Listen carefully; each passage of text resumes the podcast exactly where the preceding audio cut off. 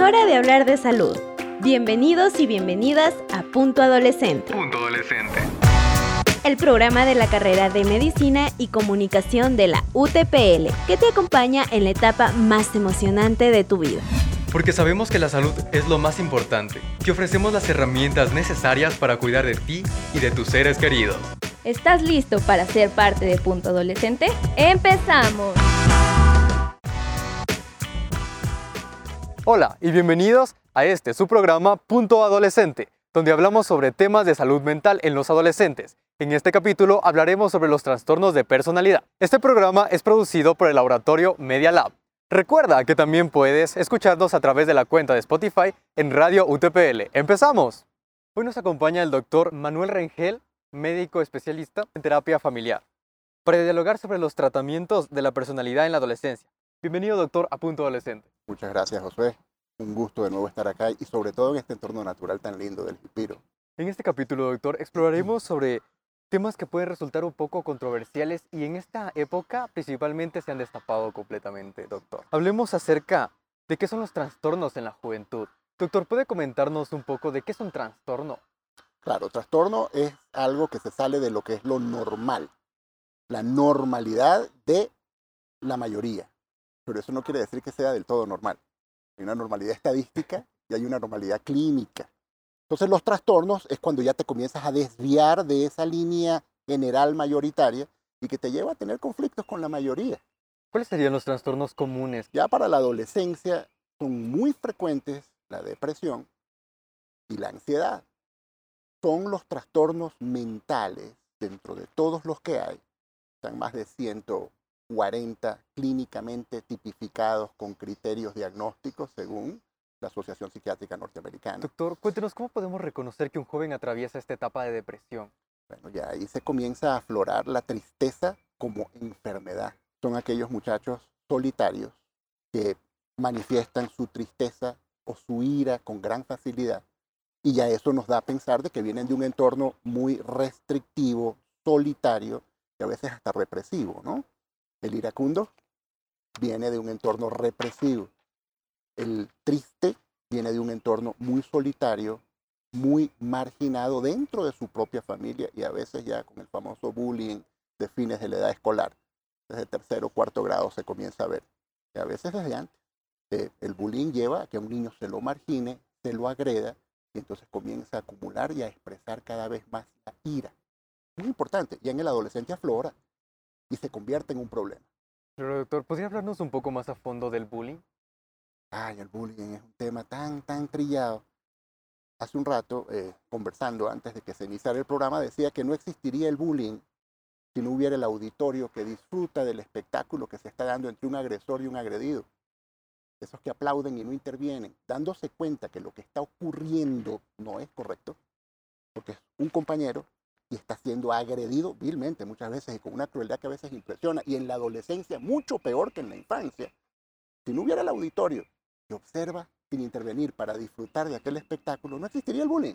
Y nunca se interviene ese aspecto del bullying, sino se trata al agredido, que a veces sufre muchísimo por esto, hasta lesiones físicas y psicológicas permanentes le quedan a cualquier adolescente que es objeto del bullying, que ya es muy frecuente en nuestro medio. Al agresor nunca se lo interviene ni se lo sanciona y no se interviene al grupo para explicar que su rol como, como observadores de esto, que es completamente inaceptable, es fundamental para que eso siga ampliándose en nuestra sociedad. Doctor, ¿cuáles serían los aspectos claves para determinar que una persona está sufriendo de bullying? Por ejemplo, cuando eres eh, familiar de él. No es que no se detecte en el hogar, sino que muchas veces en el mismo hogar ha habido bullying de parte de los padres y los hermanos mayores un niño o una niña. Primera cosa importante. Pero eso siempre se mantiene en reserva familiar, confidencialidad familiar. Pero eso es muy importante desde el punto de vista del tratamiento, porque nada haces tratando el bullying que ocurre en la comunidad o en la escuela cuando en su hogar sigue siendo objeto de maltrato y de represión. A veces hasta de sus propios padres, sus hermanos, con poca diferencia de edad. Entonces hay que ver qué está pasando en el hogar primero que nada.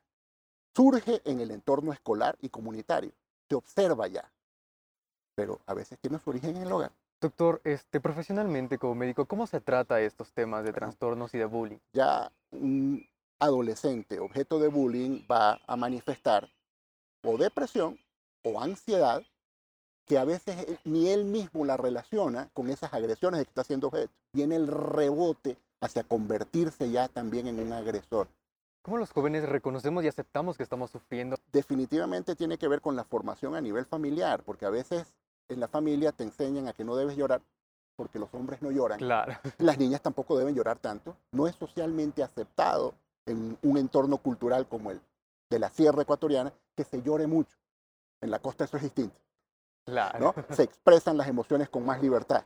Entonces, esa represión cultural de formación familiar te lleva no querer hablar de estas cosas y peor aún cuando tienes un padre que es muy machista a la antigua, que te dice tienes que liarte a golpes Claro, con el que te agrede. Si no lo haces es problema tuyo. ¿Cómo le Capan. expresas tú a un padre o a una madre que te han formado dentro de esos cánones? ¿no? Es importante el entorno familiar, fundamental en el tratamiento del bullying y en lo que ocurre ya cuando es maltratado un adolescente que deja marcas de por vida cuando es ya en la adolescencia el bullying, ¿no? Porque estás cada vez acercándote más a la meta biológica. ¿Cómo no llegar a este punto de explotar, doctor? Si no lo intervienes, va, se va a dar. Entonces, ¿qué ocurre en sociedades industrializadas como los Estados Unidos de Norteamérica? Cuando cada vez hay más adolescentes y a veces niños en la última etapa de la edad escolar que se arman de un rifle automático y van y asesinan a masacres, compañeros doctor. y a profesores, de la manera como ha ocurrido pasmosamente en los últimos 10 años. Esto no ha parado y esto porque eso Claro, es un- doctor, porque las noticias siempre se escuchan, ha habido estos incidentes y cada vez son más. Es como algo típico ya en Estados la Unidos. pregunta esta- que deberíamos ya hacernos acá en Loja y en el Ecuador es, vamos a esperar en el Ecuador que se dé una masacre O vamos a actuar ahora. para al fin darnos cuenta de que se tiene que intervenir mucho más efectivamente y a nivel familiar lo que es el fenómeno del bullying. Doctor, ¿podría darle unos consejos a los adolescentes para actuar antes, para que no se carcoman con esta Sí, idea, no se lo guarden? El mensaje sería que a pesar de que tu formación familiar exija que tú no expreses estos conflictos que tienes dentro del hogar y por supuesto que fuera de él, comiences a hacerlo. No calles, busca ayuda. Si sientes que no puedes conseguirlo, de tus padres, de tu familia, de tus maestros a veces, busca las instancias que existen. Hay psicólogos clínicos, muchos profesionales de la salud mental que te pueden asesorar desde las trabajadoras sociales y los licenciados en enfermería, los médicos, que detectan que está siendo objeto de una agresión que no es la debida y que necesita ser asistido. Busca ayuda a pesar de que en tu familia se te haya formado para callar. ¿Existen, doctor, cambios en el cerebro con estos trastornos? Todo proceso de trastornos mentales, hablemos de lo más frecuente, de la ansiedad y la depresión, producen cambios inflamatorios permanentes, crónicos, o sea que van más allá de los seis meses del año en el cerebro, que llevan a alterar la estructura histológica a nivel microscópico de la corteza cerebral y comienzan a dejarte casi que de por vida trastornos de atención, trastornos de control de los impulsos y ya entras en otra etapa. Comienza con bullying y comienzas a desarrollar otros trastornos mentales maladaptativos que te llevan a chocar en la sociedad y se sigue como en un círculo vicioso donde como adulto sigues siendo marginado, sigues siendo conflictivo porque expresas mucha la ira que te, te acumuló como adolescente maltratado y pues imagínate, termina eso a veces en trastornos psicóticos cuando ya te desconectas de la realidad y con mucha frecuencia en trastornos de pánico. El famoso trastorno de pánico cuando sientes que te estás muriendo porque no puedes respirar, porque sientes que tienes algo en el corazón y no tienes nada. Estás desesperado por expresar algo que no te atreves a expresar. ¿Usted considera que tal vez esta sociedad como se ha expandido puede ayudarlos a que ya no empiecen a sufrir de estos Yo lo trastornos? considero que es un fenómeno paradójico, en donde con la amplitud que da la tecnología informática moderna, donde tú tienes un ordenador de alta velocidad que te permite virtualmente comunicarte con cualquier parte del mundo en tiempo real en tus manos, con los teléfonos inteligentes.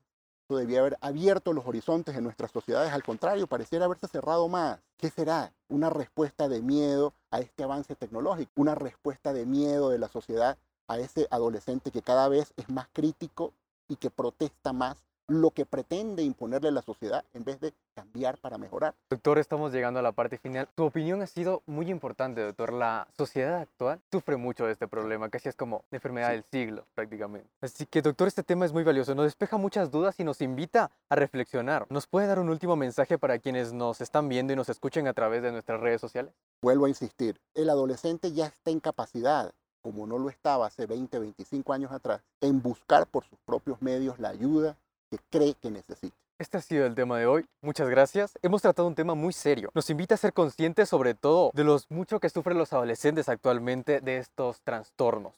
Soy Josué Cuenca y hasta la próxima.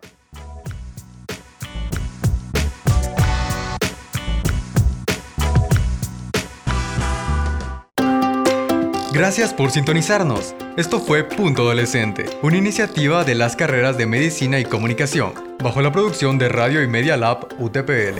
Punto Adolescente. Recuerda que cuidar de tu salud es la mejor inversión que puedes hacer en ti mismo. Escucha este podcast todos los miércoles a partir de las 10.30. Hasta la próxima.